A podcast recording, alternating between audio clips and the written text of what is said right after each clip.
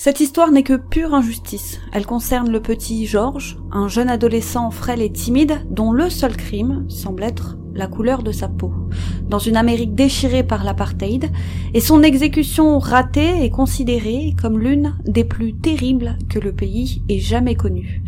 Il est le plus jeune condamné à mort des États-Unis du XXe siècle. Et ce fait divers, qui a eu un retentissement planétaire, serait tombé dans l'oubli sans le travail extraordinaire d'un historien local. Je vous propose aujourd'hui de la découvrir. Aujourd'hui, la triste histoire de George Junius Stinney.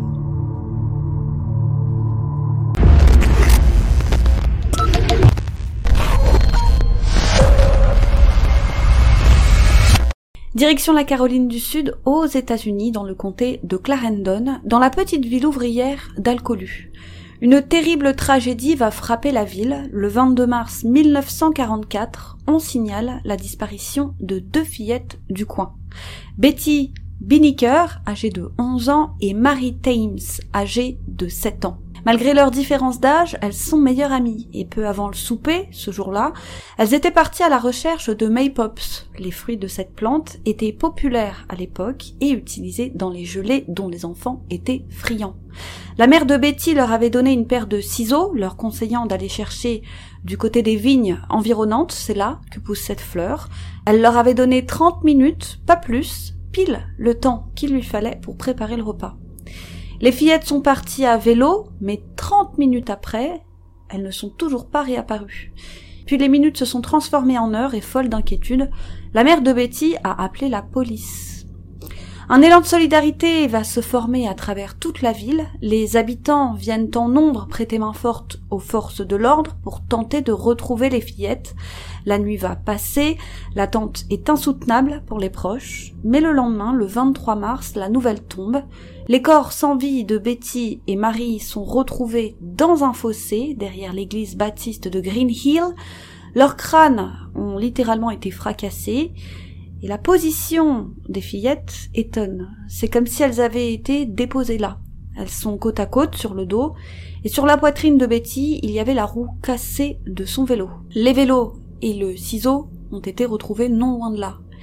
L'autopsie révèle toute l'horreur de ce qu'il s'est passé. Elles ont subi un traumatisme contondant au niveau du crâne et du visage. Selon le docteur, l'objet utilisé avait probablement la taille et la forme d'un marteau, il n'y avait aucune preuve d'agression sexuelle, les hymens des deux jeunes filles étaient intacts, bien que les organes génitaux de Betty, la plus âgée, présentaient des traces suspectes, de petits hématomes ici et là.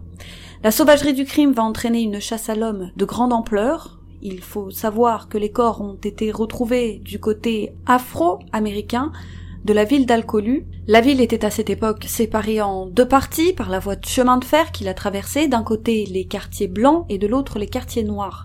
C'était une situation typique à une époque où régnait l'apartheid. Chacune des deux parties avait son église, son école, les interactions entre les habitants des deux quartiers étaient de ce fait limitées, mais tous semblaient cohabiter sans encombre. D'ailleurs, durant les recherches, c'était tous les habitants de la ville qui y avaient participé, et ce, peu importe leur quartier d'origine. Mais ces meurtres vont raviver les tensions raciales de cette triste époque. Les policiers sont sur le pied de guerre, et lors de leur enquête, ils découvrent que les fillettes ont été vues non loin du domicile de la famille Stinney, une famille afro-américaine de la ville. Le père travaille à la scierie du coin, c'est un employé comme tant d'autres, il est marié à une certaine Aimée, avec qui il a plusieurs enfants, Johnny, 17 ans, Charles, 12 ans, Georges, 14 ans, Catherine, 10 ans, et la petite dernière, Aimée, 8 ans.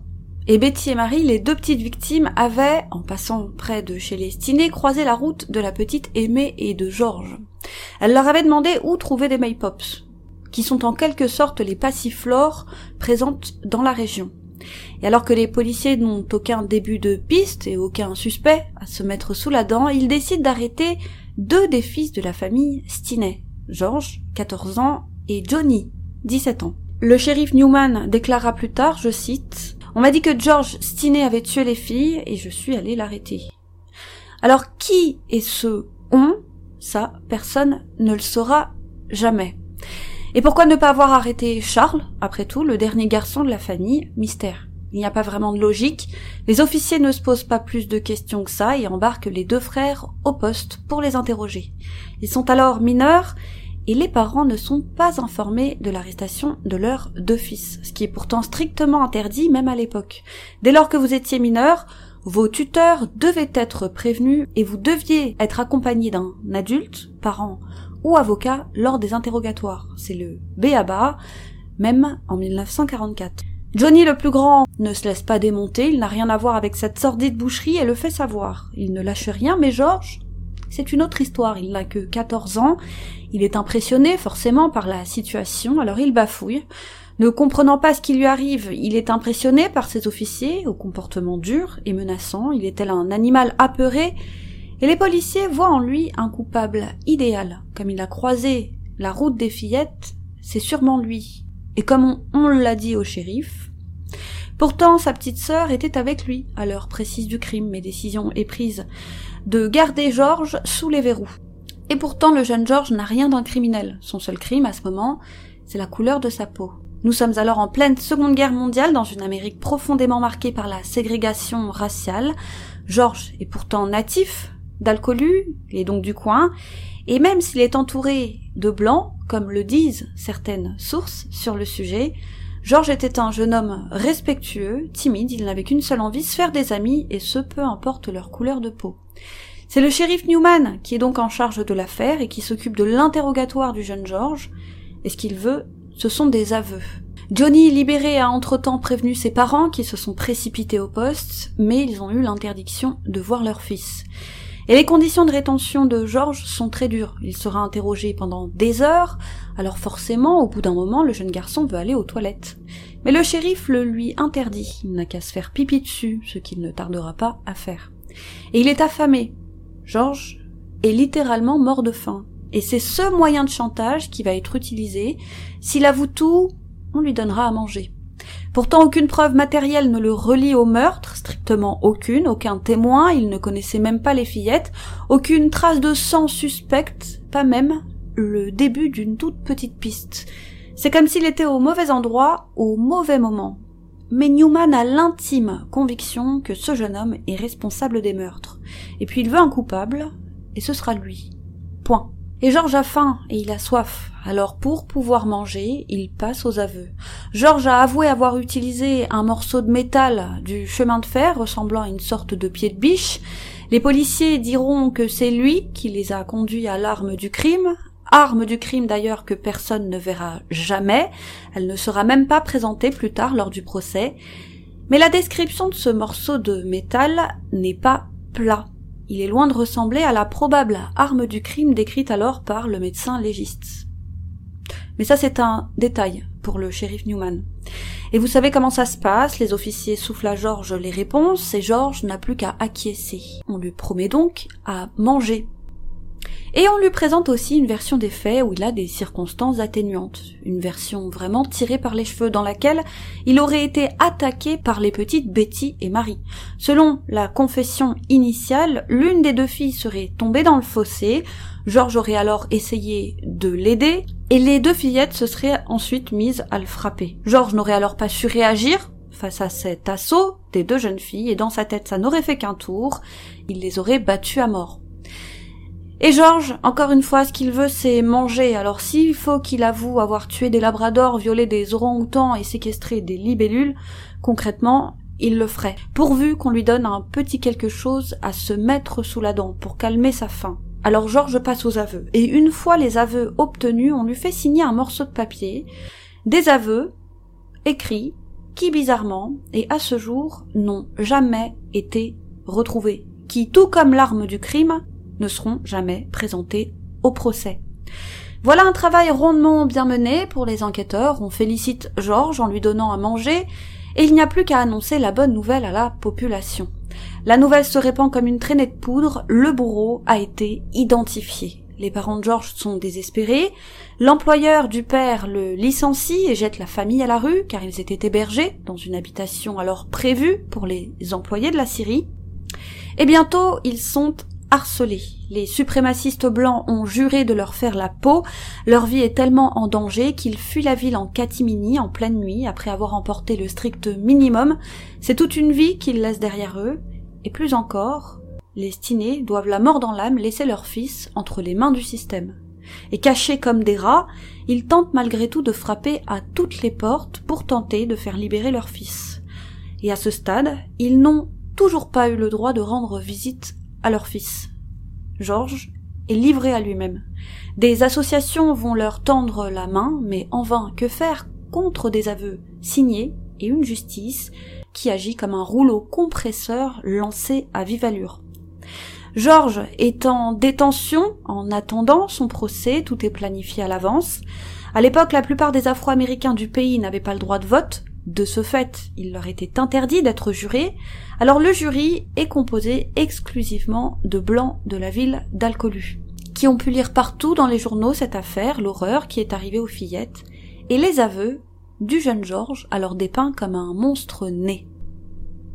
On précipite la date du procès qui aura lieu seulement un mois après le drame, le 24 avril 1944.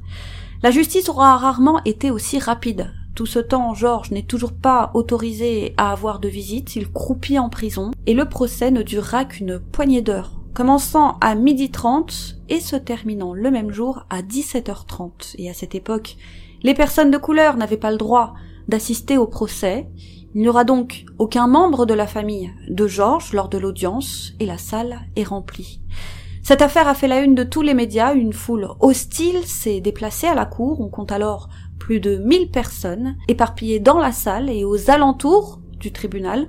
Lorsque Georges arrive, il traverse la foule, il est insulté et reçoit même des crachats de toutes parts. Et c'est alors le début d'une grande mascarade. Et le pauvre Georges a l'air de ce qu'il est, un enfant. Il fait trois têtes de moins que tous les hommes qui l'entourent. C'est un véritable simulacre de procès équitable qui a lieu. On est tellement sûr de rien dans cette affaire que l'accusation va présenter deux versions des faits. Après tout, il y en a bien une qui va satisfaire les jurés. La première est celle que vous connaissez déjà. Elle est étayée par les aveux signés de Georges, qui encore une fois ne sont pas présentés. On pense aujourd'hui que ces aveux en fait n'ont jamais existé. Et puis il y a l'autre version, dans cette version, les avocats de la défense présentent George comme un prédateur très organisé qui aurait prémédité son acte. Il aurait suivi les deux jeunes filles, aurait attendu d'être à l'abri des regards, et les aurait tuées, dans le but de profiter sexuellement de la plus grande. Et vous savez combien de temps il va falloir aux jurés pour se prononcer? Dix minutes. Seulement dix petites minutes pour condamner à mort le jeune George, qui paye très cher son âge puisqu'il encourt la peine de mort aux États-Unis dès l'âge de 14 ans à cette époque, vous étiez condamnable à mort. Et dix minutes, c'est presque le même temps qu'il faudra au bourreau pour tuer Georges, qui mourra dans une rare et lente agonie, mais ça on y reviendra plus tard. Triste hasard du calendrier, encore une fois, Georges était au mauvais endroit, au mauvais moment, et à un an près il aurait pu s'en tirer. S'il avait eu 13 ans, il aurait évité la chaise électrique, ce qui aurait probablement permis à ses défenseurs de s'organiser ultérieurement et de lui faire bénéficier de la présomption d'innocence. Mais en l'état, c'était sa parole contre celle des officiers de police. Alors on aurait pu attendre de l'avocat de Georges, un certain Charles Plauden, qu'il fasse appel de la décision. Mais non. Cet avocat lui a été commis d'office, c'est à l'origine un avocat fiscaliste qui n'a rien à voir avec le droit pénal, et il se moquait clairement des droits de son client. Il n'a même pas cherché à faire témoigner qui que ce soit à la barre qui aurait pu aider la cause de Georges, comme par exemple sa petite sœur aimée de 8 ans qui encore à ce jour maintient qu'elle était avec son frère toute la journée et qu'elle n'avait de cesse à cette époque de le suivre comme son ombre à longueur de temps, c'était celui de la fratrie avec qui elle était le plus proche. Non, l'avocat n'a fait que le strict minimum, il n'est pas monté au créneau concernant les aveux écrits inexistants du jeune garçon, concernant aussi l'arme du crime, aux abonnés absents, il n'a même pas contesté les témoignages des trois policiers à la barre concernant les aveux de Georges. En réalité, ce Charles Plowden, à cette même époque, faisait campagne, et oui, il était en lice pour une élection à un bureau local, Alors il y a fort à parier qu'il ne voulait pas froisser l'opinion publique pour ne perdre aucun électeur. Et comme la plupart des Afro-Américains du Sud de l'État n'avaient pas le droit de vote, il n'avait rien à espérer de la part de cette frange de la population. Il n'a pas fait de contre-interrogatoire lorsque deux médecins ont été appelés à la barre pour parler des échymoses de Betty, ni même lorsque le révérend Francis Batson a parlé de la découverte des corps. Il s'est contenté de regarder le procès se dérouler, et vous l'aurez compris, la défense de Georges était littéralement inexistante.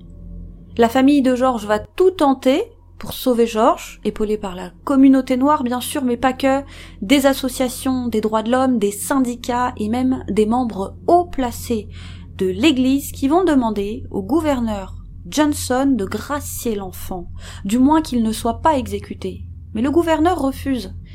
Il va déclarer qu'il a longuement étudié le dossier et qu'il n'a aucune raison d'intervenir, pire même, il va enfoncer le clou.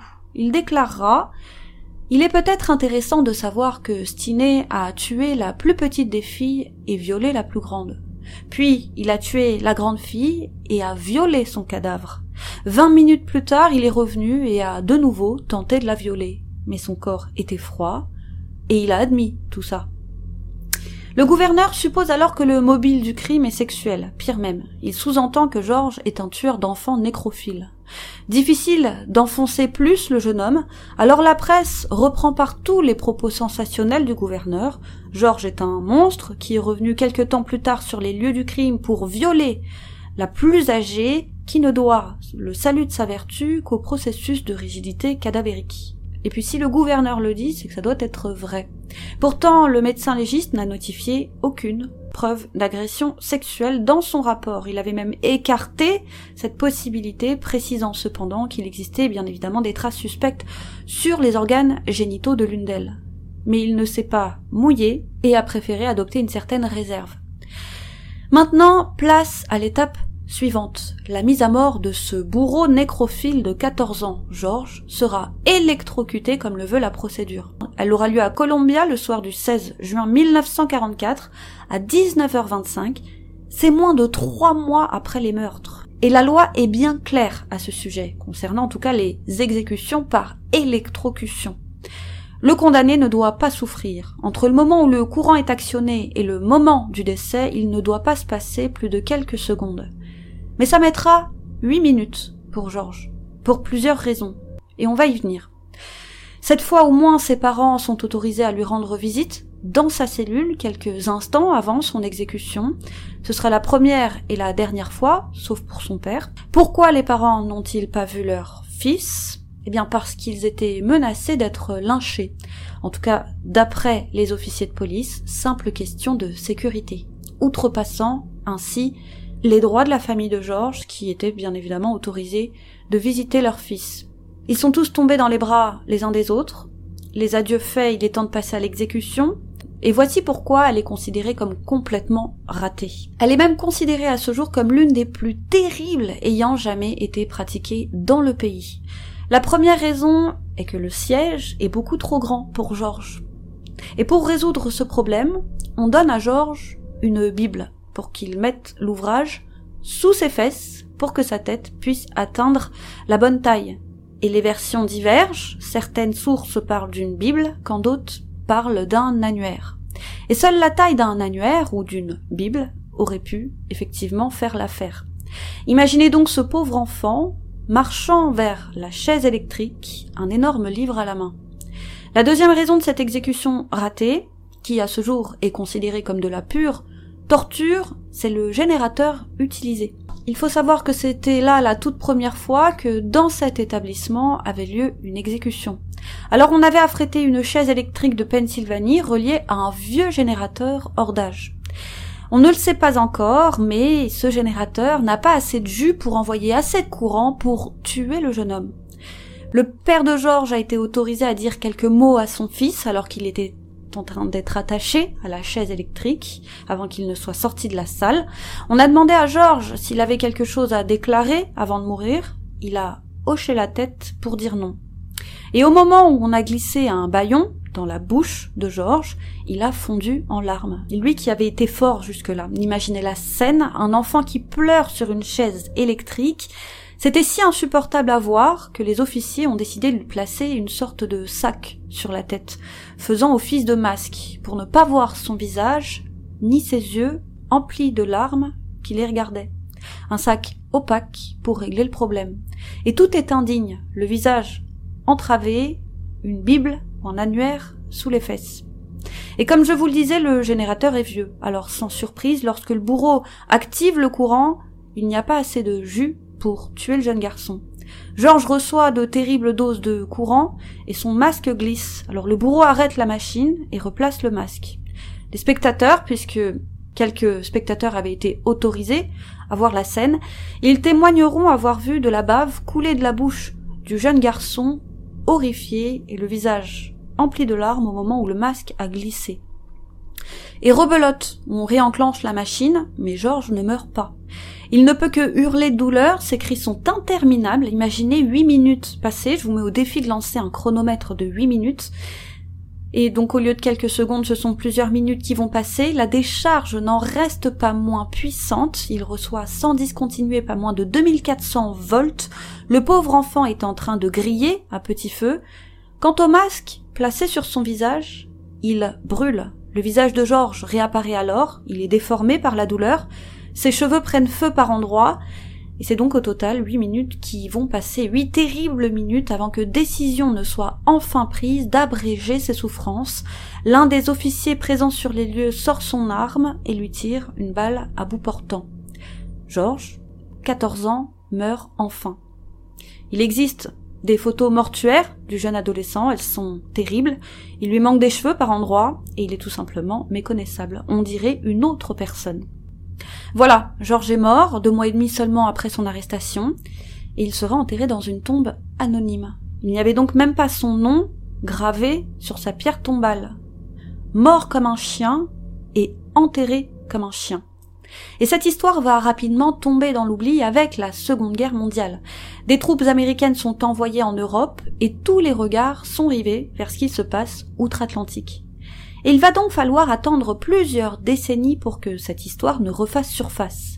C'est grâce à un historien, lui-même originaire de la ville d'Alcolu, du nom de Georges Frierson, il s'est passionné pour l'histoire après avoir lu un court article sur le sujet dans un journal local, et c'est lui qui va dévoiler l'affaire au grand public. Le travail de l'historien attire l'attention des avocats de Caroline du Sud, Steve Mackenzie et Matt Burgess. Ils décident de réétudier l'affaire et déposent alors une requête pour qu'un nouveau procès ait lieu. Requête déposée le 25 octobre 2013. Ils sont alors rejoints par un autre avocat, Ray Chandler, représentant alors la famille Stinney. Steve Mackenzie a déclaré Il n'y avait aucune raison de condamner cet enfant. Il n'y avait aucune preuve à présenter au jury. Il n'existe bizarrement aucune transcription du procès. Ce dossier doit être rouvert. C'est une injustice qui doit être corrigée. Fin de citation. Et l'affaire envahit alors la toile. Des articles apparaissent dans les presses du monde entier et le visage de Georges apparaît aux quatre coins du monde et forcément choque les internautes à tel point qu'en 2014, une nouvelle audience est fixée. Nombre d'Américains réclament justice pour le pauvre George, quand bien même c'est à titre posthume.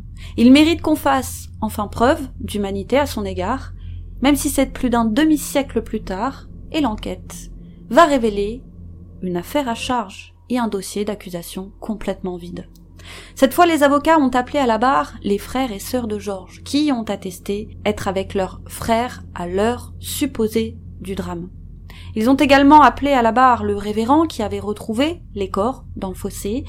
Il a témoigné que dans le fossé, il y avait de l'eau, puisque la veille, il avait plu, mais qu'il n'y avait aucune trace de sang. Or, vu les blessures des fillettes, il aurait dû y avoir une flaque importante de sang.